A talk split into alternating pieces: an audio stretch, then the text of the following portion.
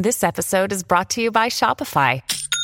Forget the frustration of picking commerce platforms when you switch your business to Shopify, the global commerce platform that supercharges your selling wherever you sell. With Shopify, you'll harness the same intuitive features, trusted apps, and powerful analytics used by the world's leading brands. Sign up today for your $1 per month trial period at shopify.com slash tech, all lowercase. That's shopify.com slash tech. Dormir avec son téléphone est-il dangereux? Merci d'avoir posé la question. Ils sont entrés dans nos vies il y a seulement quelques années. Les téléphones portables sont aujourd'hui devenus indispensables. Il n'est pas rare de s'en servir comme réveil le matin et de dormir toute la nuit avec. Selon une étude réalisée par l'entreprise NordVPN, 45% des Français se connectent à leur smartphone avant même de sortir du lit. Mais le téléphone émet des ondes, est-ce que ce n'est pas dangereux pour notre cerveau?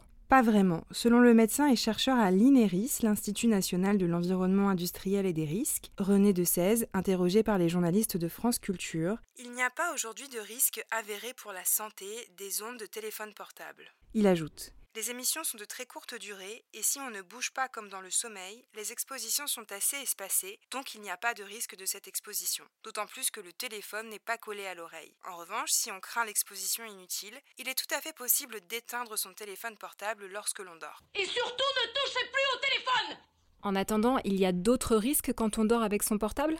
Oui, et notamment un risque de brûlure lorsque le téléphone est branché à un chargeur. C'est très très rare, mais il est déjà arrivé que des personnes se retrouvent brûlées à cause d'un chargeur défectueux. Dans les pages de Top Santé, on peut lire le témoignage de Gabi Fredo, une américaine de 13 ans, brûlée au cou alors que le chargeur de son téléphone se trouvait sous son oreiller, branché à la prise murale. La famille de la jeune fille détaille. En réalité, la brûlure a été provoquée par un courant électrique qui s'est transmis du chargeur au collier fantaisie en métal qu'elle portait.